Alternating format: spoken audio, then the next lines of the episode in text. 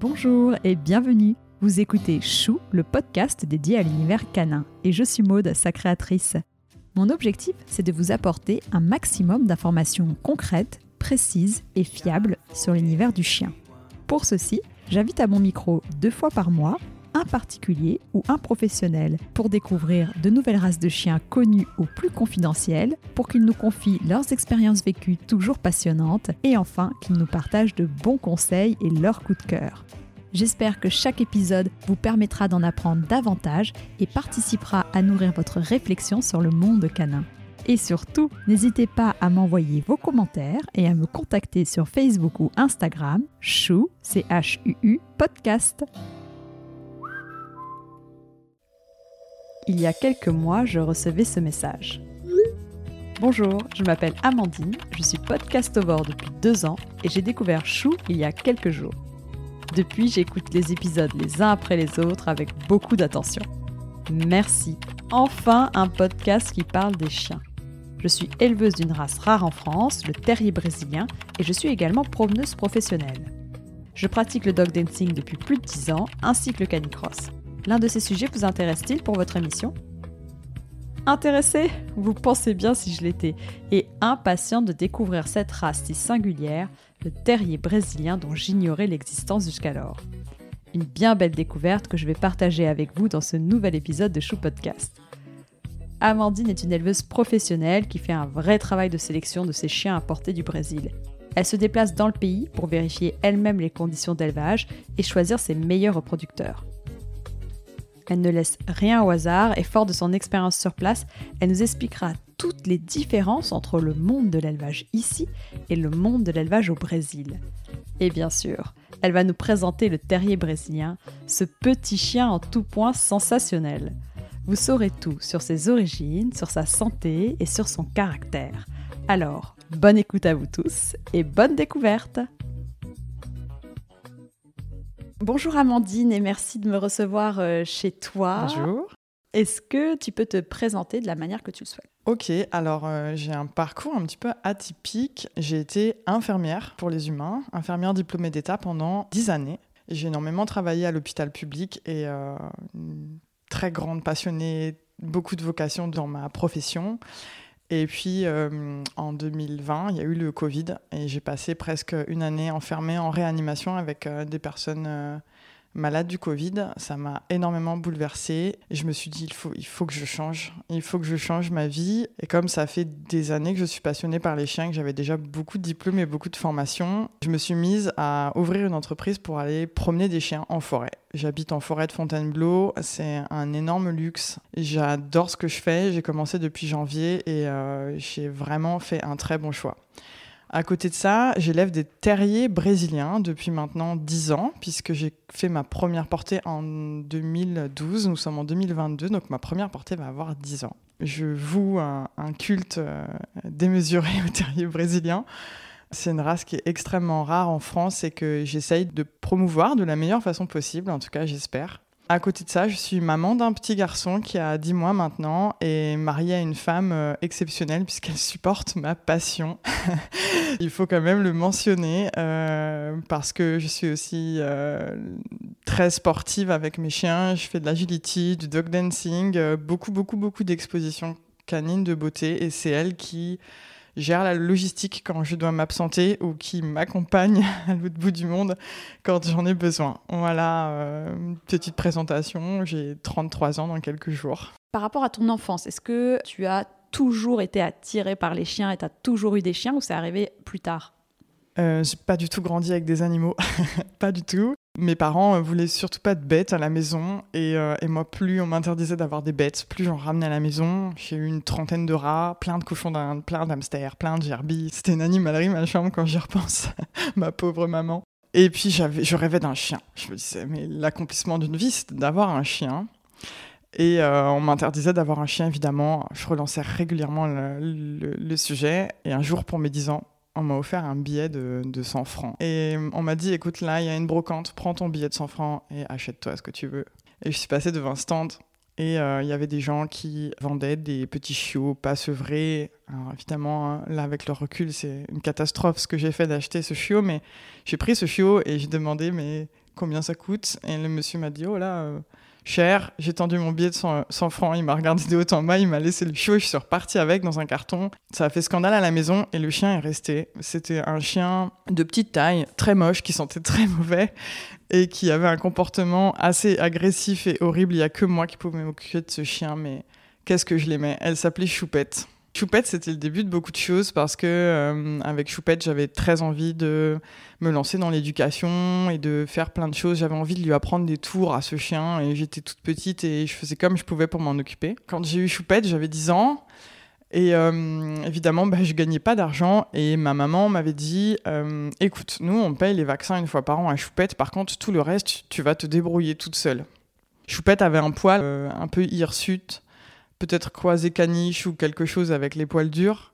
Et euh, j'avais très envie de l'emmener chez le toiletteur, cette chienne, et j'avais pas d'argent. Et je suis allée sonner à la porte d'une toiletteuse de ma ville. J'ai dit voilà, j'ai 11-12 ans, j'ai un chien pas beau, il faudrait lui faire une petite coupe, mais je n'ai pas d'argent. Cette dame, qui s'appelle Caroline, et dont je me souviendrai toute ma vie, m'a regardée. Elle s'est dit Ok, tu vas venir chez moi passer le balai parce que j'ai besoin d'aide et euh, au bout de plusieurs jours, je toiletterai ton chien. J'étais trop contente. Donc euh, tous les mercredis quand j'avais pas école et tous les samedis, euh, j'allais l'aider à passer le balai, à répondre un peu au téléphone, à faire des petites choses à droite à gauche.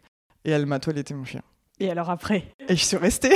et en fait, euh, donc j'ai toiletté mon chien. Elle m'a, elle m'a montré en plus comment le toiletter, le toiletter choupette. J'étais super contente. Et la dame, Caroline, elle me dit Écoute, euh, t'as l'air super euh, investi, très passionnée, débrouillarde. Reviens les mercredis et les samedis. J'ai besoin d'aide. Et elle me donnait un petit peu d'argent de poche. Et fur et à mesure, je suis restée 7 ans dans ce toilettage. À laver les chiens, à répondre au téléphone, à ramasser les poils. Et à apprendre un petit peu à faire quelques petites coupes. Eh ben, c'est super ça. Incroyable, hein ah ouais, merci Choupette et merci ce billet de 100 francs. Bah oui, ça t'a développé ta débrouillardise. Complètement. et tu avais tout envie de faire pour ton, ton chien et c'est tout à ton honneur. Ok, et eh ben, et ben très clair. Donc à partir de 10-12 ans, tu avais, euh, ce petit chien. Et alors comment il est arrivé le premier terrier brésilien dans ta vie? Choupette est décédée prématurément quand elle avait 10 ans et euh, j'étais très triste. J'avais envie d'un chien de, de, de, petite taille. Et en fait, le terrier brésilien est arrivé complètement par hasard parce que dans ma famille, ils avaient acheté euh, un chien qui s'appelle Dos, que j'ai toujours à la maison. Ils l'ont acheté sur un salon du chiot. Ils l'ont acheté sans vraiment savoir ce que c'était qu'un chien, en fait, tout simplement. Et passé l'âge chiot mignon, Dos a été complètement euh, abandonné un peu à son sort. Personne s'en occupait vraiment.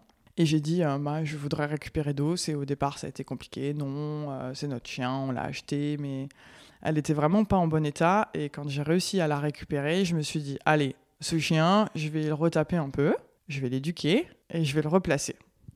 Et Dos est toujours là. Bah, et c'était une découverte incroyable euh, du terrier brésilien. Et en plus, elle avait des papiers, elle avait tout ce qu'il fallait. Et euh, j'avais très, très envie d'aller en concours avec elle. Je suis allée en concours. J'ai fait des concours de beauté. On a été en club canin. Je fais de l'agility avec. Je fais du dog dancing. Euh, c'était vraiment, c'était vraiment chouette.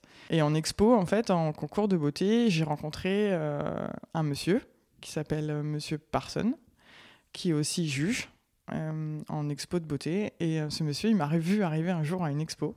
C'était un championnat de France et j'avais mon chien dans une main. J'étais toute jeune encore, j'étais mineure.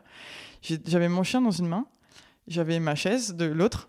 Et euh, j'ai fait mon petit concours comme ça, puis je demandais rien à personne. Il est venu me voir il me dit Mais qui êtes-vous? Vous êtes qui? Vous avez l'air euh, jeune euh, et, intéressé, vous avez un terrier brésilien. Et en fait, de là, ce monsieur, il m'a donné plein, plein de documents sur le terrier brésilien. Et je me suis dit Waouh, c'est fou, ce monsieur qui m'aide comme ça. Il m'a appris énormément de choses et il m'a dit Mais vous voulez pas, c'est une race super rare en France, vous voulez pas faire reproduire votre chienne? Elle a des papiers, elle est jolie, elle a un bon caractère au départ, je me suis dit, qu'est-ce qu'il raconte? Je suis pas du tout éleveuse, je vais pas, je, ça m'intéresse pas. Et puis l'idée a mûri et quatre ans après, j'ai fait la première portée. J'ai fait la première portée avec Dos. Et pour la petite histoire, Monsieur Parson, sur la dernière portée qui est née à la maison, il est venu m'acheter un chien. Et donc lui, c'était un juge. Ouais. Dis donc. il est venu m'acheter un chien. Donc vous avez gardé contact ouais. tout ça. ça, me, ça met les larmes aux yeux parce que vraiment c'est l'accomplissement d'une belle chose parce que son premier chien, lui, il avait été le chercher au Brésil. Il était vraiment passionné par la race. C'est lui qui a implanté un peu la race en France. Et euh, quand il m'a appelé un jour, il m'a dit oh, J'ai vu euh, votre portée là, elle est magnifique, j'ai envie de prendre un chou chez vous. Je dis Oh mon Dieu. Ah oui. Là, c'est flatteur. hein. Ah ouais, franchement, c'est flatteur. Il juge plus maintenant, mais euh, je, voilà, je suis l'évolution de son petit chien. Il est super satisfait et il m'a fait beaucoup, beaucoup de compliments sur, mes... sur mon investissement pour la race. Et Ah bah, ça top. fait vraiment, vraiment plaisir. Une belle histoire. Et peut-être qu'il faudrait faire un peu de prévention sur le salon du chiot pour l'achat, parce que toi, comme tu dis, c'est pas toi qui l'as acheté de toute manière, mais maintenant avec du recul et comme on sait les choses, on sait, enfin on, on essaye en tout cas moi sur la chaîne de dire qu'est-ce que c'est un bon éleveur, où il vaut mieux acheter ses chiots. Qu'est-ce que tu peux nous dire là-dessus? Les salons pour chiots et les foires pour chiots ne sont pas des lieux où il faut acheter ces animaux. Vraiment, ce sont des lieux où souvent les gens payent pour rentrer, ils flânent un petit peu, ils n'ont aucune idée des besoins des chiens, ils n'ont aucune idée des besoins des races. Ils vont tomber sur un stand où les éleveurs vont leur mettre des petits chiots dans les mains, peut-être même faire descendre le prix de 100 euros par 100 euros jusqu'à ce que les gens craquent, repartent avec un animal dont ils ne connaissent pas les besoins de l'espèce et de la race. Et malheureusement, ce sont régulièrement, et même dans notre petite race rare, des chiens qu'on retrouve après sur le bon coin. Alors évidemment, surtout pour le terrier brésilien, mais c'est valable pour toutes les races, prenez chez un, un éleveur ou un particulier qui fait bien son travail, allez chez la personne, posez des questions, euh, regardez comment les chiens vivent. Posez plein de questions. Mm. Combien de portées a déjà eu la maman? Quel âge elle a? Est-ce que les tests de santé ont été faits? Est-ce que les tests de santé sont bons? Mm. Un chien qui est très craintif dans son coin et qui aboie et qui a une portée, euh, n'achetez pas de chiot de, de- de cette chienne parce que la femelle euh, transpose son caractère énormément sur les chiots. Si vous voyez que l'endroit est, est sale, lugubre, ou si on vous apporte des chiots au portail, n'achetez pas dans, cette- dans cet endroit. Il y en a d'autres, des, des éleveurs de terriers brésiliens. Lisez le standard de la race. Si vous voyez que le chien est gigantesque, alors que vous vous attendez à un chien de petite taille, ne prenez pas chez cet éleveur. Il faut aussi, quand on prend un chien de race, se dire que euh, on prend un chien d'une race, on attend quelque chose. Caractère, Alors, physique. alors je rebondis. Ouais. Est-ce que dans un premier temps, voilà, tu peux nous décrire physiquement la race et à quel groupe de chiens aussi elle appartient? Ok, alors on est sur un- une race euh, du groupe 3, les terriers, notamment les terriers de petit gibier, garde et compagnie, ça c'est ce qui est écrit sur le standard. Donc petit gibier, ça va être tout ce qui est nuisible, souris, rats, pourquoi pas petit lapin. Garde, ce sont des chiens d'alerte. Tu as vu Maud quand tu arrives à la maison, on a un petit waf waf ou deux, ou quelqu'un sonne, il y a un petit waf waf ou deux, et puis ça s'arrête. C'est vraiment un chien d'alerte. Et on dit que c'est un terrier de compagnie. Et là, j'insiste vraiment dessus parce que moi, c'est mon fer de lance. Je sélectionne là-dessus. C'est un chien qui est agréable en maison. C'est un chien de, petite taille, euh, avec un poil qui est court, je dirais même ras. Le terrier brésilien n'a pas de sous-poil, donc euh, on le différencie très bien du Jack Russell, qui a un poil assez dense et épais. On a euh, des femelles qui peuvent faire au minimum 33 cm, comme les, les femelles que j'ai à la maison, globalement, et des mâles qui vont jusqu'à 40 cm. C'est le maximum. Et on dit qu'un terrier brésilien devrait faire 10 kg maximum. Ça reste un chien de petite taille qu'on peut emmener vraiment partout. Au niveau des couleurs, alors on dit que le terrier brésilien est un chien blanc à panachure. Donc on a un fond blanc avec une panachure qui peut être noir, bleu, marron ou Isabelle, et toujours des marques-feu au-dessus des sourcils, sur les joues et sur le bord interne des oreilles. Donc tricolore en fait, blanc, à panachure, avec du feu. Pour la couleur des panachures, on a quatre couleurs. On a deux couleurs solides, le noir, le marron, et quand on a un gène de dilution qui s'exprime, le noir devient bleu et le marron devient Isabelle. D'accord. Donc quatre couleurs différentes. Toi, tu as ces quatre couleurs chez toi Là, oui, parce que j'ai un chiot Isabelle, mais dans mes adultes, je n'ai pas de chien Isabelle. C'est la couleur qui me manque. Très bien. Ok, donc les couleurs, on l'a vu. La queue, il n'y a pas une spécificité ou Inès avec queue Ouais, il y a complètement une spécificité. Ils peuvent être à queue courte, avec quelques vertèbres, ou à queue longue. On ne, en tout cas, euh, je ne connais pas d'éleveur en France qui coupe la queue des terriers brésiliens, mais ça se faisait dans le temps. Moi, j'adore les chiens qui n'ont pas de queue. Je les trouve esthétiquement plus joli, plus proche du standard. Alors, je suis allée au Brésil chercher des lignées à queue courte. Donc, lorsque j'ai des chiots, j'en ai certains qui naissent avec la queue longue et d'autres qui naissent avec la queue courte. Là, sur ta dernière portée J'ai euh, sur les quatre chiots, j'en ai trois à queue courte et un à queue longue. Mhm. Très clair. Alors, qu'est-ce que tu peux nous dire sur ses origines? Le terrier brésilien, il n'y a pas de piège, il vient du Brésil. C'est hum, une race qui est assez ancienne en fait, mais on a, on a un petit peu de mal à savoir exactement euh, quand est apparue la race. Mais en fait, il y avait des jeunes étudiants brésiliens qui euh, traversaient l'Atlantique pour aller étudier en Europe, notamment en Angleterre. Quand ils revenaient après chez eux dans les fermes, ils ramenaient une femme et souvent cette femme avait un chien des chiens de petite taille, donc plutôt de compagnie, qui tiennent sur les genoux, et notamment euh, ce qu'on pourrait être les anciens Jack Russell Terrier, les anciens euh, petits lévriers italiens, euh, ou tous ces chiens un petit peu de terrier de petite taille. Donc ces femmes revenaient avec des chiens de compagnie de petite taille, qui étaient après mariés à des chiens qui étaient au Brésil. Et on a fixé un petit peu la race comme ça en quelques années. Et ces petits chiens restaient des chiens de compagnie qui étaient adaptés aux grandes villes et adapté à la vie de campagne. Voilà l'histoire l'histoire du terrier brésilien. En 2018, donc c'est le Brésil qui est détenteur du standard, ce qu'on appelle le CBKC, ce qui est l'équivalent de notre LOF, notre Société Centrale Caline. Et en fait, très bizarre, mais il y avait que trois couleurs. Il y avait le noir, le bleu et le marron. Et euh, la grande nouveauté, c'est que la couleur Isabelle est maintenant, depuis juin 2018, est au standard. On a les quatre couleurs. Il y a quelques petites choses qui ont, changé, mais très minimes par rapport à cette grande nouveauté de la couleur Isabelle, qui a toujours existé, mais qui n'était pas confirmable. Très clair.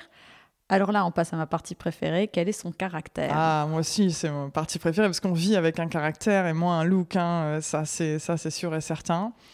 Alors, le caractère, la petite phrase du standard qui est très courte sur le caractère, remuant, vif, actif, éveillé. Il est amical avec ses intimes, méfiant vis-à-vis des étrangers. C'est tout ce qu'on a. c'est tout ce qu'on a. Et moi, quand je décris le terrier brésilien, j'aime dire que c'est un petit chien espiègle, sportif et très câlin. Et en fait, ces trois adjectifs euh, résument très bien le terrier brésilien. C'est un chien qui est extrêmement polyvalent, parfait pour la vie en famille. Il aime globalement tout faire. Si vous pantouflez sur votre canapé ou que vous aimez les grasses matinées, il est OK. Si vous aimez faire du running tous les matins, il est OK. Il peut suivre, il a l'endurance. Il a complètement de l'endurance. Il est très très collé à sa famille. Il aime être au centre de la famille. Très expressif, il sait complètement vous dire ce dont il a besoin, s'il veut aller dehors, dedans, euh, s'il a envie d'un câlin. Je tiens à ajouter aussi que ce sont des chiens qui ont beaucoup d'humour. Moi, j'avais jamais vu ça, mais vraiment, ils ont de l'humour. Ils vont toujours trouver le petit truc pour vous faire rigoler. Ils sont très drôles, c'est des petits chiens clowns. Et en plus, avec leur, petite expression, on dirait qu'ils sourient. C'est vraiment euh, des petits clowns. Il n'y a pas d'autre mot. Euh. Très câlin. Ah ouais, très très très câlin, très câlin. C'est des pots de colle. Bah, t'as vu tout à l'heure, mon petit, mes petits chiens, ils se disent Oh mon Dieu, un quelqu'un de nouveau, il a deux mains, c'est parti. On a très envie d'avoir des câlins et des gratouilles et ils sont jamais, jamais rassasiés de, de câlins. Ils sont sociaux, que ce soit avec leurs congénères, vous pouvez faire vivre 30 terriers brésiliens ensemble. Il n'y a pas de souci. Les conflits sont très rares. Ils sont plutôt euh, peace and love. Ils évitent, les, ils évitent les conflits. Et avec les gens, effectivement, le standard euh, rappelle que souvent, ils, vont être un peu méfiants au premier abord, s'ils voient que la personne est, est, OK. Il euh, n'y a pas de souci. Ils vont, ils vont s'ouvrir complètement aux gens. C'est des chiens qui peuvent dire bonjour à tout le monde dans la rue sans souci.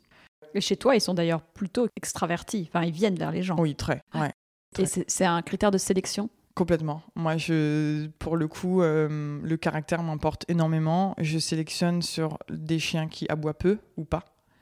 Je ne travaille pas avec mes chiens, je fais pas de chasse. Donc, euh, je vends principalement à des gens qui sont sportifs ou qui veulent un chien de compagnie. Personne n'a envie d'un chien qui aboie toute la journée. Personne n'a envie d'un chien qui est agressif ou méfiant à l'excès. Donc, je travaille beaucoup, beaucoup là-dessus. Mm, mm, mm. Après, l'éducation de la personne qui récupère le chien joue énormément exact. aussi. Ouais. Et le côté euh, prédation, ouais, est-ce qu'ils l'ont euh, toujours ou pas? Hum, moi, sur mes six adultes, j'en ai qu'une qui a un petit peu tendance à s'éloigner en forêt, euh, qui chasse, euh, je dis souvent les tyrannosaures parce que je ne sais pas ce qu'elle chasse. elle ramène jamais rien, mais elle s'éloigne un petit peu et revient toujours au, toujours au même endroit. pas trop d'instinct de prédation. Non, non, pas trop d'instinct de prédation. C'est plutôt des chiens pantouflards qui vont adorer euh, se prélasser sur le canapé les jours de pluie. Et en même temps, euh, c'est des chiens, euh, enfin vraiment, vous pouvez faire des randonnées de 25 km par jour en altitude. Nous, on l'a fait, ça ne pose pas de souci. Vous pouvez faire de la course à pied avec ou du trail, ça ne pose pas de souci. J'ai eu énormément de gens qui achètent des chiens chez moi pour l'agility. Ah, c'est une discipline géniale, très complète vraiment génial. On dog dancing, c'est des chiens très concentrés aussi. Il n'y a pas besoin de tout le temps être dans la négociation. Ils adorent faire plaisir à leur famille, ils adorent faire plaisir à leur maître. Il faut une éducation qui soit évidemment bienveillante, cohérente, positive en fait tout simplement. Mais euh, le terrier brésilien n'est pas un chien compliqué en éducation. Ok, ah ouais, c'est important de savoir. C'est un chien qui vraiment qui est très polyvalent et qui s'adapte à tout. J'ai une petite histoire. Il y a 5 ans, j'ai eu une portée, j'ai euh, une dame qui m'a contacté et qui cherchait un chien d'éveil pour son fils atteint d'autisme. Et euh, je dit, waouh, c'est compliqué comme demande. Je me suis énormément documentée. Je lui ai dit, euh, je vais essayer de choisir un chien sur une de mes portées qui puisse être adapté à cette tâche difficile. on a sélectionné un petit chien que j'ai gardé jusqu'à 3 mois pour être sûr, pour lui donner toutes les bases. Et euh, ça a été une sacrée réussite. Le petit chien accompagne l'enfant dans tous ses rendez-vous. Et il est vraiment là tout le temps pour faire tampon et rassurer l'enfant. Et ça se passe très très bien. Ah là Incroyable. Tu as des nouvelles toujours Ouais, ouais. J'ai des nouvelles. Euh, tout, le monde est, tout le monde est ravi de ce petit chien. Il pensait même à en prendre un second. Ça, ça c'est un peu le problème avec le terrier brésilien, c'est qu'on en a rarement qu'un. J'ai des familles qui ont pris un premier chien chez moi, puis un deuxième, et qui me parlent parfois même d'un troisième et qui accumule les terriers brésiliens euh, Earthswater. C'est, ouais, ça devient une, grande famille et quand on en prend un, c'est difficile de ne pas en prendre un autre. Ah là là, d'accord. Bah oui, c'est vrai qu'il y a des fois comme ça, euh, on tombe dedans et puis, euh, et puis on, on, est tellement satisfait par cette race-là qu'on n'a pas envie d'en changer. Oui, justement, par rapport à ça, ça marche comment si une personne veut prendre un chien chez toi? C'est toi qui choisis par rapport à son mode de vie? Est-ce que, voilà, enfin, c'est pas la personne qui choisit son chien? Ouais. Et ça, je l'annonce tout de suite. Je l'annonce tout de suite parce qu'on peut, on peut pas euh, m'appeler et me dire bonjour, vous avez une femelle Isabelle. Ça marche pas du tout comme ça. J'en ai des demandes comme ça et malheureusement, je, je, j'y réponds très négativement. Je marche avec une liste de pré-réservation. Les gens me donnent un peu leur profil. Voilà, je vais chercher. Alors, je peux accepter, je préfère mâle ou femelle, mais la couleur, euh, je veux, je veux pour moi, c'est pas du tout un critère de sélection. Donc, ils vont, ils vont établir un profil. Voilà, moi, je, j'ai trois enfants chez moi. Euh, je voudrais peut-être bien me mettre à courir. Euh, pourquoi pas euh, on est plutôt sportif, plutôt pas sportif, on travaille beaucoup, on travaille pas beaucoup. Ou alors, je suis compétiteur agility depuis des années, je veux un nouveau chien. Tout est possible, je prends tous les profils et je fais après l'attribution moi-même. Ah vers six semaines, je dis voilà, moi je suis capable d'établir un profil de caractère pour les chiots et de pouvoir dire ok, ce chiot-là ira pour telle famille, ou ce chiot-là ira pour telle famille, ou cette famille va devoir attendre la prochaine portée. C'est possible aussi. Comme tu me l'as expliqué quand je suis arrivée que j'ai vu les chiots de ta portée actuellement, on entend les petits chiots là. Mm. Euh, tu m'as expliqué, voilà, il y avait une personne qui aurait beaucoup aimé euh, ce petit chiot avec cette couleur euh, là, mais je lui ai dit non, en fait, ce petit chiot-là, euh, il correspondrait pas du tout à ton mode de vie et tu serais, sentirais dépassé mm. et peut-être même que tu me le ramènerais.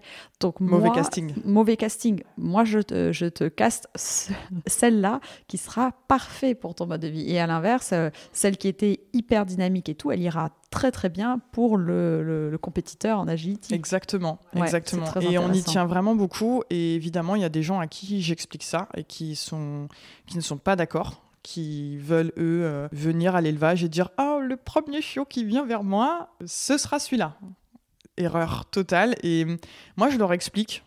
C'est bien, il faut expliquer. Je leur explique, pédagogue. je leur explique que euh, malheureusement, c'est le, le hasard et on, et on, on adopte un, un, chien qui est un être vivant avec lequel on va vivre pendant 15 ans et on ne peut pas laisser le hasard. Ou en tout cas, pas complètement.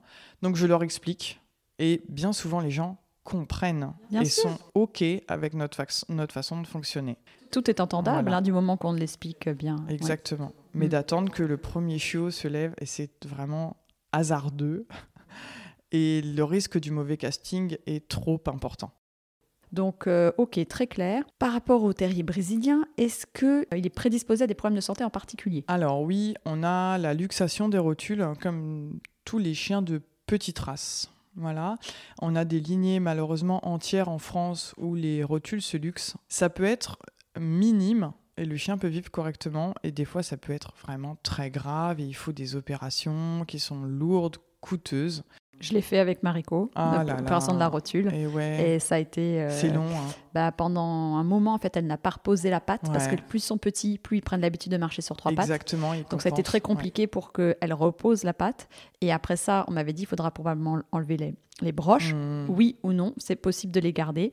Mais comme je voyais qu'elle continue à beaucoup lever la patte, à être très sensible, et j'avais très peur de la réopérer parce que j'avais peur qu'elle garde ce traumatisme et qu'elle veuille à nouveau plus poser la patte alors qu'elle l'avait reposée enfin. Et je me suis renseignée auprès de plusieurs spécialistes, plusieurs vétérinaires et, mon, et auprès de, mon mentor euh, dans tout ce qui est santé, euh, docteur Pierre May, que j'ai interviewé euh, dans, dans mes derniers épisodes, avec qui je garde de très bonnes relations, et qui m'a dit si c'était mon chien, je n'hésiterais pas une seconde et j'enlèverais ses broches. Sinon, ça va être de pire en pire. J'ai dit ok. Le lendemain, tac, j'ai décidé de les enlever. Le soir même, elle reposait la patte et elle n'a plus jamais Mhm. marché sur trois pattes. Et maintenant, c'est super. Mais c'est une intervention qui est assez lourde. Et maintenant que je sais aussi qu'il y a les implants des fils d'or, ce genre de choses qui se Ouais. met en place, avec du recul, je ne sais pas si je le, si j'aurais fait cette opération. Mais bref, en revenons à ton sujet. Il y a ces problèmes de rotule comme pour beaucoup de petits chiens. Et en effet, il y a des lignées qui sont euh, Ouais. impactées. Et j'ajoute qu'il y a une ressemblance entre le, le Shiba Inu et euh, le terrier brésilien, c'est que on aime que les angulations ne soient pas trop marquées chez le terrier brésilien. Et plus on va avoir une absence d'angulation, plus la rotule a des chances de se luxer. C'est ouais. la construction qui veut ça. Donc, euh, on fait très attention. Maintenant, on a des tests de santé euh, qui sont réalisés, réalisables. Donc, quand vous achetez un terrier brésilien, demandez les tests et vérifiez que euh, les tests ont été faits et qu'ils sont bons. Parce que la rotule, il y a des.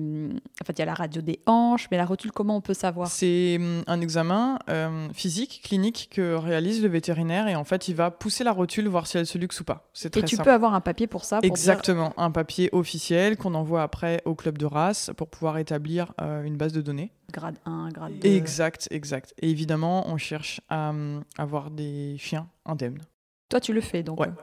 Je le fais et pour l'instant, j'ai eu que des chiens indemnes, donc euh, de niveau de stade 0 pour les deux rotules. Donc on, reste comme ça. Après, euh, on n'est jamais à l'abri.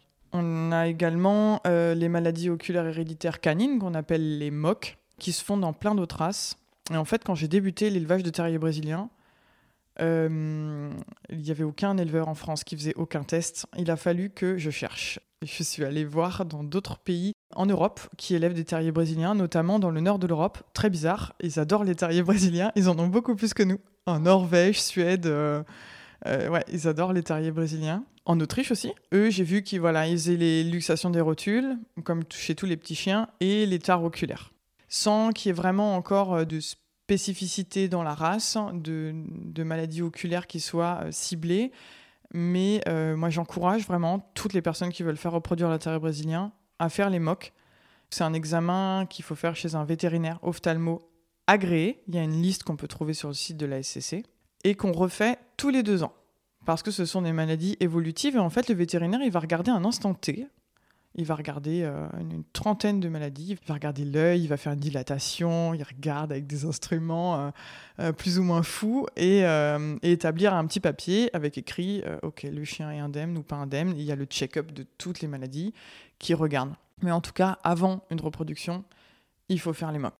Ok, et toi, ces tests, ils sont visibles sur le Loft Select, là, on les voit? Et non. C'est- où? Et non, je suis en train de, de- de me battre un petit peu euh, pour que euh, euh, ces, ces- les maladies en fait qui accablent les terriers brésiliens puissent être notées justement sur les fiches de la SCC et dans les pédigrés, mais ce n'est ce n'est pas encore le cas, et notamment un test de santé génétique qui s'appelle le MPS7, la mucopolysaccharoïdose, qui est une maladie enzymatique qui a touché à un moment où on crée la race euh, les terriers brésiliens. Et euh, comme toutes les maladies génétiques, on va prélever un petit peu de, de salive, on envoie ça à un labo et euh, il nous dit si le chien est atteint, porteur ou malade. Ça, tu le fais, toi? Ouais, je le fais. Et en plus, une fois qu'on le fait euh, sur sa chienne, et si on prend un étalon qui est indemne aussi, par parenté, ce qu'on appelle par parenté, on sait que les chiots vont être indemnes. D'accord. Et toi, tu dis parce que c'est pas, on peut pas le mettre sur Love Select. Donc c'est quoi qu'on retrouve sur Love Select comme euh, test de santé? Pour l'instant, chez le terrier brésilien, rien du tout. Ah, mais en général, c'est quoi? C'est les tests des hanches Ouais. euh, qu'on peut trouver? Les hanches, euh, euh, l'AOC, l'anomalie de l'œil du collet, qui est fait génétiquement chez certaines races, parce qu'il faut savoir que le locus d'un gène, il est différent entre chaque race. Ce serait trop facile. Mais la rotule, ça touche tellement de chiens, ils pourraient le. Alors, la rotule, on n'est pas capable encore maintenant de dire qu'il y a un gène qui est responsable de la luxation de la rotule. Comme l'épilepsie, par exemple, chez le berger australien, on ne sait pas encore détecter l'épilepsie de façon génétique. Après, euh, la dysplasie des hanches, par exemple, c'est pas un test génétique, mais il y a des lecteurs officiels de dysplasie des hanches, et une fois que c'est lu de façon officielle, on peut le mettre sur le pédigré des chiens. Donc toi, c'est visible sur ton site. C'est visible sur mon site, et quand j'ai un chiot qui part de chez moi, il repart avec son petit classeur et toutes les photocopies des tests des parents D'accord. des grands-parents s'il faut. Voilà, c'est aussi euh, une garantie quand on adopte un chien de race de pouvoir dire bah ok, euh, tout a été fait correctement. Il faut demander quand vous allez chez quelqu'un, un particulier, un éleveur, les tests. Ok, les tests sont faits, je veux voir les tests. Est-ce qu'ils sont bons? On le dit souvent, ça. N'hésitez pas à Ouais. demander. Un bon éleveur ne se vexera pas. Exactement. Et Au contraire. content Moi, je suis Mm. toujours très contente. de voir des personnes investies qui te posent ces questions. Tu te dis, bon, bah, c'est qu'ils se sont bien renseignés, eux. En fait, c'est un chien qui est finalement assez euh, robuste Ouais. parce que la rotule, ça touche beaucoup de petits chiens. Ouais. Euh, les yeux, pareil. Il n'y a pas de choses spécifiques à cette Il n'y a race-là. pas de choses spécifiques. En fait, on, on fait les tests. Les éleveurs qui se penchent vraiment sur la race font les tests pour être sûr de ne pas voir apparaître quelque chose. C'est bête, mais Prévention. Exactement. Les mocs, typiquement, on a tellement peur que quelque chose apparaisse. Et après, une fois qu'on utilise un étalon à outrance, et ben, si cet étalon, en fait, s'avère malade, c'est trop tard. Et c'est comme ça qu'on abîme une race. Donc, c'est vraiment préventif. Et quand on a une race rare comme ça, il faut aller dans la prévention. Ok. Et alors, quelles sont les particularités de la race? Alors, c'est une race qui craint le froid. Très important à savoir, parce que comme ils ont très très peu de sous-poils, ce sont des chiens, dès qu'on approche les 10 degrés, qui vont commencer à trembloter, et pour lesquels il faut euh, avoir une petite garde-robe. Des Ouais. petits manteaux, des petits pulls, et qui sont euh, fans des plaids. Hein, offrez des plaids à vos terriers brésiliens. Prenez une corbeille avec plein de plaids. Ils adorent euh, se mettre sous la couette en hiver. Voilà, ça, ça c'est vraiment une grande particularité de la race, c'est de craindre le froid. Et du coup, évidemment, ils ont une tolérance à la chaleur qui est incroyable. Voilà, donc c'est vraiment des chiens qui sont faits pour vivre au chaud. Exactement. Ils sont parfaitement faits pour vivre au chaud, au soleil. Et ils sont capables de rester allongés en plein cagnard sans aucun souci. Après, ils peuvent sortir par temps de pluie et quand il fait froid, mais, euh, mais avec un petit manteau. Mm. Et alors, ça veut dire que tous ces gens qui les adorent dans les pays du Nord, C'est incroyable, ils ont des combinaisons intégrales où il y a juste les petites pattes qui dépassent et juste la tête. là, Euh, ça passe. Et ouais, et ça passe et ils se baladent dans la neige sans souci. Est-ce qu'il y a d'autres choses? Ça reste une race rare, il faut quand même le dire. En 99, on a eu la première portée qui est née en France et on a eu 14 chiens déclarés au LOF cette année-là. Et ces deux dernières années, on a eu des nouveaux éleveurs qui ont fait une quantité de chiots. Et pour vous donner des, chiffres, en 2021, on a eu, donc l'année dernière, 156 naissances de terriers brésiliens. Donc ça reste une race très très rare. hein. 156, c'est rien du tout. Mais en 2019, donc deux ans avant, 77. Ça a doublé. Donc pour une race rare, doublement des naissances, attention. Attention, warning. Est-ce qu'il y a eu un événement qui fait que ça a augmenté? Il y a une éleveuse qui fait énormément de chiots de plein, plein, plein, plein de races différentes, euh, qui s'est mise à faire du terrier brésilien et dans des quantités astronomiques. Donc euh, malheureusement, je ne sais pas quelle retombée ça va avoir dans quelques années, mais euh, voilà, doublement, doublement des naissances. D'accord, ok. Donc, en tout cas, en termes de particularité, euh, on a dit qu'ils sont, qu'ils ont, qu'ils ont assez froid et qu'il faut bien les couvrir. Et ils ont tout le temps tout quelque chose dans la gueule. Ah oui, oui c'est vrai, merci de le souligner. Alors ça, je n'ai pas d'explication à donner, mais absolument tous les terriers brésiliens que je connais et qui sont chez moi adorent avoir un truc dans la bouche. Alors souvent, c'est plutôt les peluches, donc euh, j'ai des, des tonnes et des tonnes de peluches chez moi. Ils sont, ils sont pas destructeurs, les terriers brésiliens, donc en plus, on cumule les jouets. Et quand quelqu'un arrive ils ont un jouet dans la bouche et ils montrent. Voilà, ils paradent très fiers avec leur trophée dans la bouche. Ça peut être euh, voilà peluche, petit jouet, euh, une chaussette. Ça fait un peu comme euh, un golden ou un labrador qui a toujours besoin d'avoir un truc dans la gueule, un rapporteur de gibier. Mais c'est exactement ça parce que même dans des situations sans excitation, j'ai un chien. À chaque fois que l'ostéopathe vient, il a toujours son doudou dans la bouche et il va jusqu'à s'endormir avec son doudou dans la bouche. Quand il fait les saillies avec mes chiennes, il a aussi son doudou dans la bouche. voilà, bon, il monte et il descend de camion avec ses doudous dans la bouche. Enfin voilà, il est tout le temps avec un doudou dans la bouche. Bon, très eh ben, bizarre. comme ça, si vous adoptez un terrier brésilien, achetez des peluches, investissez dedans. Est-ce que tu es déjà allé du coup au Brésil pour sélectionner tes chiens et pour euh, du coup en, apporter Oui, alors euh, en plus moi je déteste prendre l'avion. je déteste prendre l'avion, mais il n'y a pas le choix pour aller au Brésil, c'est 11 heures de vol. Voilà, je suis allée à Rio de Janeiro en septembre 2020. Euh, C'était la première fois que j'y allais. Et je tenais vraiment à voir dans quelles conditions les terriers brésiliens étaient élevés chez l'éleveuse que j'affectionne beaucoup, avec qui euh, j'ai des, des, projets euh, pour l'élevage. je voulais aller chez cette éleveuse, voir comment les chiens sont élevés. Je suis allée choisir un mâle, donc il n'était pas encore en âge de repartir avec moi, mais je l'ai choisi. Je savais que ce serait un mâle qui resterait avec moi. Pour moi, je me faisais un beau cadeau, en fait, euh, après toute cette année Covid à trimer. Et c'est Rico Exactement, c'est Rico. Et Rico, euh, c'est mon petit bébé, c'est ma star.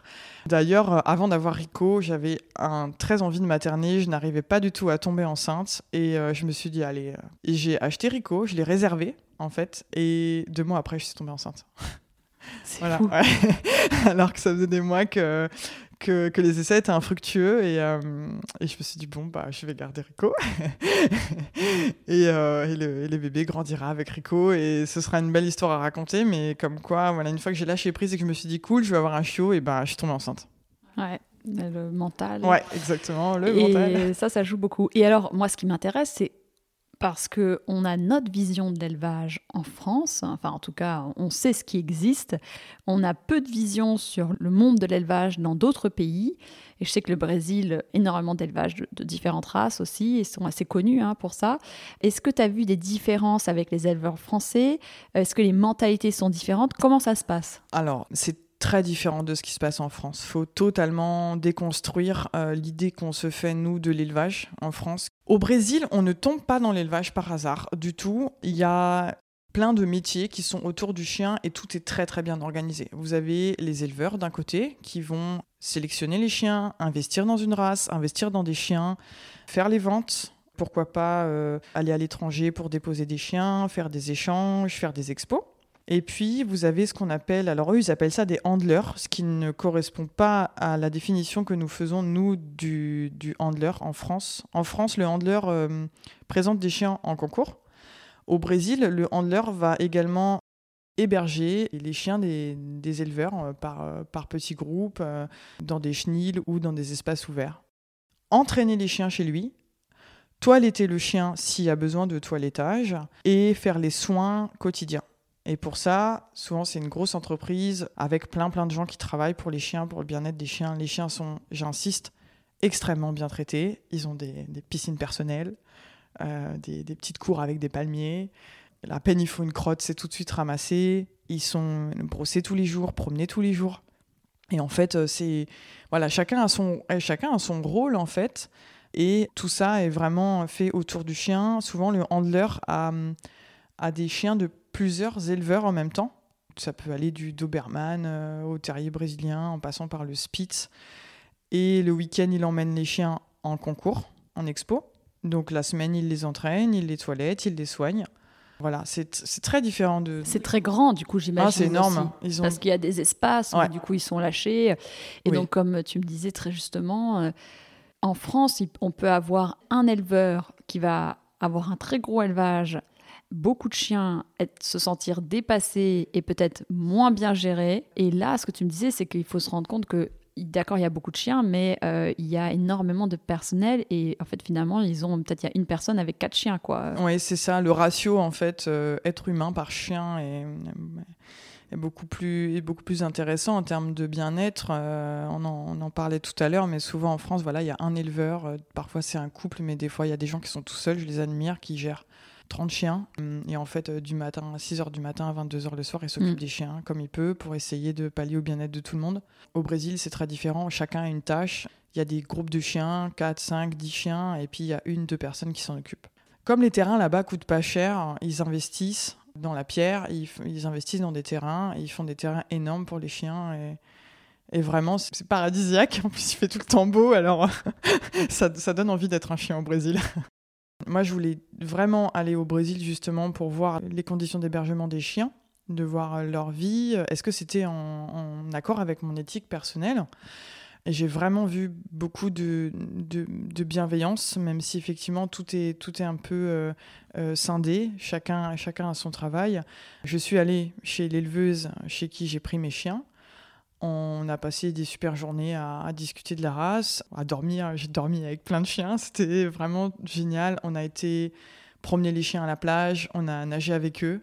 Voilà, et ça, c'était son quotidien. Elle sort ses chiens tous les jours, elle va à la plage avec. Après, on a été chez le handler qui héberge ces chiens d'élevage, donc ceux qui sont entraînés pour les expos ou, euh, ou les, femelles qui vont bientôt avoir des petits. Et euh, on, a, euh, on a sorti tous les chiens, on les a papouillés pendant des heures et elle, elle y va, elle y va tous les jours si le temps lui permet.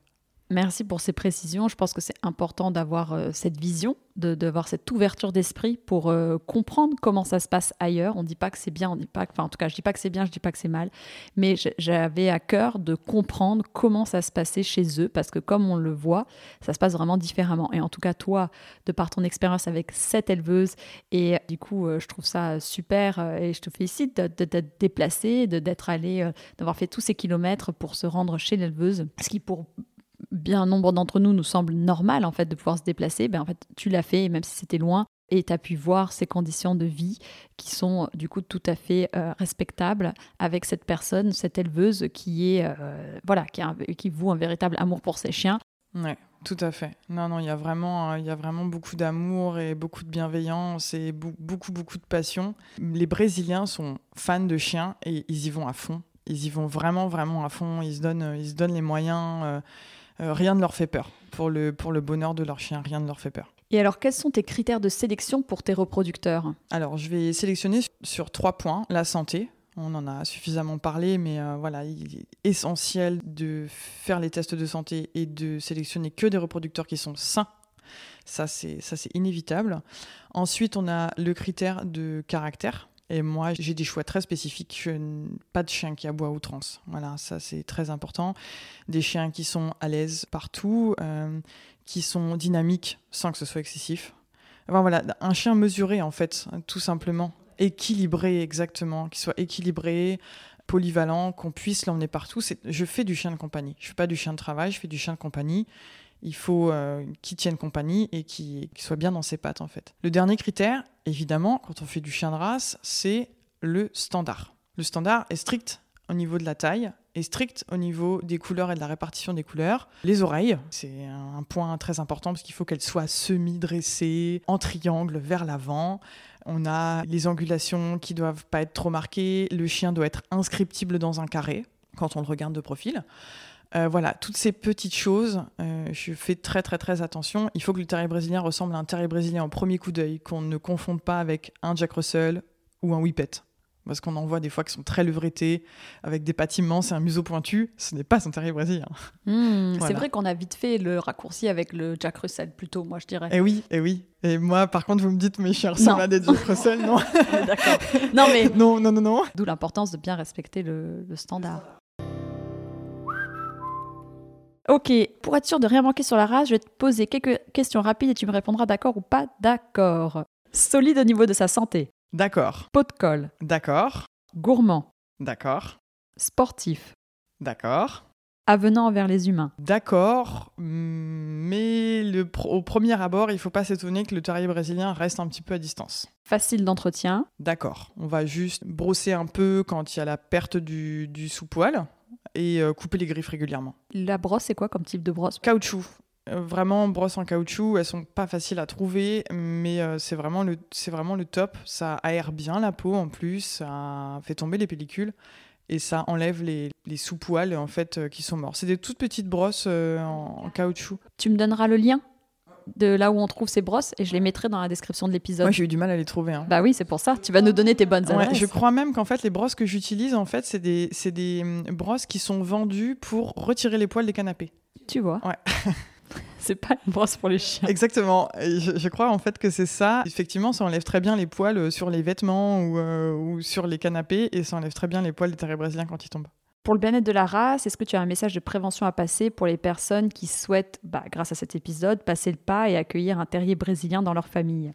Euh, oui, évidemment. Alors moi, j'aurais tendance à conseiller de ne pas aller sur des foires et des salons du chiot, surtout que bon, hein, souvent c'est un petit peu les, coups de cœur, comme on le disait précédemment, et d'éviter euh, les élevages intensifs. Les élevages intensifs qui vont avoir beaucoup de races différentes, qui vont produire beaucoup beaucoup de chiots vous appelez l'éleveur et il vous dit bah moi j'ai toutes les couleurs et tous les sexes tout le temps toute l'année. Bon c'est qu'il y a sûrement une production derrière qui est, très élevée. Le bien-être du chien n'est pas respecté. Euh, souvent c'est des, des, femelles qui vont reproduire à chaque chaleur. Euh, parfois on a de la consanguinité euh, des troubles de comportement de caractère qui vont être génétiques. Ou carrément des chiens vous allez prendre votre chien et il va faire 45 cm au lieu de 40 c'est pas du tout ce que vous attendiez pour un terrier brésilien voilà, donc euh, encore une fois, comme on l'a dit précédemment, allez visiter l'endroit où, naissent les, où naissent les chiens, posez des questions, demandez à voir les tests, les papiers, allez caresser les chiens, les chiens adultes, les chiots.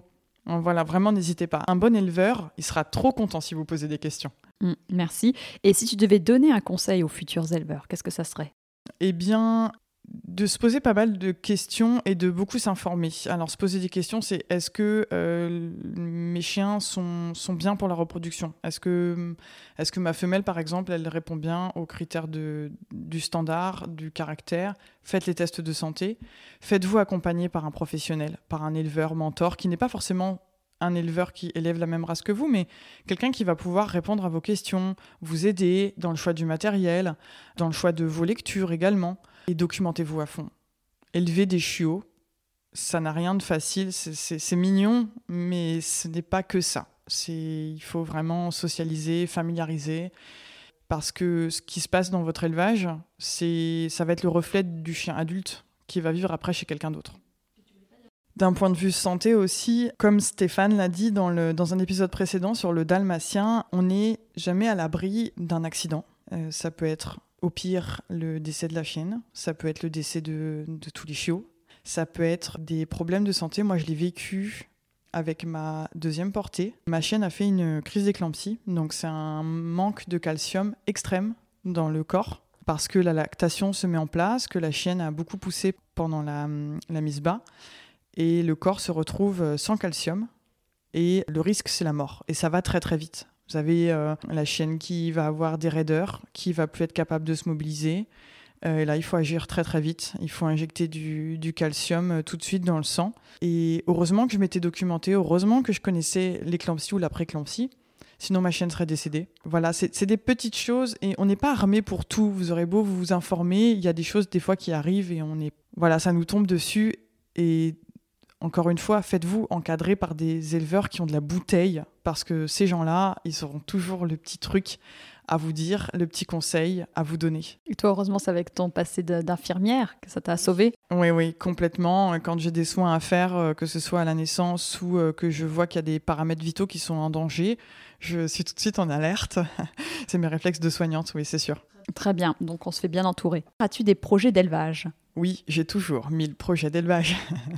je suis au club de race, du, ce qu'on appelle du CFAT qui en fait regroupe 20 euh, races de terriers très rares. Donc il n'y a pas que le terrier brésilien, il y a le terrier japonais par exemple que vous n'avez jamais vu. Vous ne savez pas ce que c'est que le terrier japonais? Allez regarder. Il n'y en a plus en France. Euh, il y a le Norfolk Terrier, le Herdal Terrier, le Border Terrier. Enfin, je ne vais pas tous vous les citer, mais ce sont que des, terriers rares. Donc, on s'est regroupés en un club. Et euh, au sein de ce club, je suis euh, délégué régional et responsable de la race du terrier brésilien. C'est moi qui gère le terrier brésilien, donc les appels pour les questions, etc. Donc, n'hésitez pas. Et le gros challenge, là, le week-end prochain, le 22 mai, j'organise une régionale d'élevage juste à côté de chez moi. Voilà, ça c'est et c'est la première fois. Du coup, je suis super stressée. Tu t'as trouvé le lieu pour le ça faire y est, tout est tout est organisé. Maintenant, ça va rouler comme sur des roulettes. Ça va être une super journée, j'en suis sûre, et tout le monde va être très content. J'ai 32 chiens inscrits. Alors ça peut paraître pas grand chose, mais pour le CFATDT, c'est énorme. On y passe des tests de caractère, euh, on y fait un, concours de beauté. J'ai fait venir des stands pour que les participants aient plein de cadeaux. C'est une ambiance super conviviale, entre passionnés, beaucoup moins de pression que sur les expos internationales ou nationales. Voilà, c'est vraiment, vraiment convivial, les régionales d'élevage. Et mon dernier gros projet pour l'élevage, et pas des moindres, euh, en décembre 2022, nous allons prendre l'avion avec euh, certains de mes chiens pour participer au World Dog Show qui cette année a lieu à Sao Paulo. Génial, dans le pays d'origine. Dans le pays du terrier brésilien. Exactement, moi quand j'ai vu que c'était à Sao Paulo, je me suis dit, oh my god, il faut absolument que j'y aille. Je, il faut que je trouve les finances, il faut que je m'organise, il faut absolument que j'aille à Sao Paulo avec mes chiens. Je vais même pas pour gagner parce que le niveau sera trop élevé, mais il faut que j'aille voir tous ces chiens. Ah oui, tu vas avec qui alors? Rico Oui, Rico, mais pour le reste, euh, je sais pas encore. Je sais pas encore parce que comme le déplacement coûte assez cher, il faut que j'ai des chiens de haute qualité. Et j'ai une petite chienne là qui a 7 mois, j'aimerais bien l'emmener. Je vais attendre de voir comment elle évolue. Bien sûr. Et pour participer juste à ce World Dog Show, championnat du monde, est-ce qu'il y a des critères spécifiques? Il faut, qu'elle ait- il faut que le chien ait gagné euh, Non. Ah ouais. Non, c'est inscrire- non, c'est comme l'Eurodog Show, le World Dog Show. En fait, il faut juste que le chien ait un pédigré euh, référencé à la FCI si c'est une race FCI. Et c'est tout. C'est pas comme la Croft où là il y a. Ah non, ah, c'est autre chose. Alors, la Croft n'est pas gérée par la FCI. Le terrier brésilien n'existe pas, la Croft. Le kennel anglais ne reconnaît pas le terrier brésilien comme une race. Tu vois, voilà. voilà, parlant, je ne pourrai jamais ça. participer à la Croft. Ouah. D'accord. Et alors que le World Dog Show, il est géré par la. La FCI. En dessous de la FCI, c'est la SCC pour la France. Au Brésil, c'est le CBKC. Alors, la FCI, c'est la Fédération Cynophile Internationale, donc qui gère tous les, les- les clubs par pays dans le monde entier. En France, notre club, c'est la SCC, la Centrale Canine. Au Brésil, c'est le CBKC. Et pour chaque pays, vous allez avoir euh, donc un, un club cynophile qui est régi par la FCI. Voilà. Les Anglais, ils ont leur truc. Voilà. Ils roulent pas du même côté que nous et ils n'ont pas euh, le même kennel que nous. As-tu un coup de cœur à partager qui peut être une adresse, un livre ou une personne que tu souhaites mettre à l'honneur?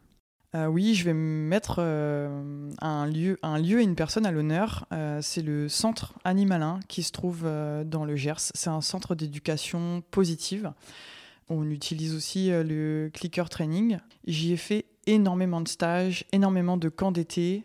Si vous voulez passer des, super vacances avec votre chien, avec d'autres passionnés, apprendre plein plein de choses et être dans un endroit complètement idyllique, allez au centre Animalin. C'est vraiment vraiment génial. Moi j'y ai passé des, des super vacances.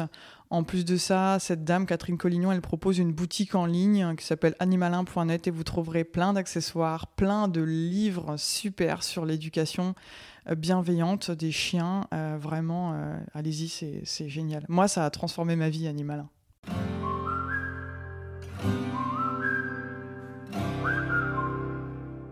Si cet épisode vous a plu, n'hésitez pas à me le dire sur les réseaux sociaux et à le partager autour de vous. Vous pouvez aussi laisser 5 étoiles et un commentaire sur Apple Podcast ou iTunes. Avoir des notes permet de donner plus de visibilité au podcast. N'hésitez pas non plus à me taguer dans une de vos stories sur Instagram, ça fait toujours plaisir et c'est une bonne façon de diffuser le message. Très bonne semaine, prenez soin de vous et de vos toutous.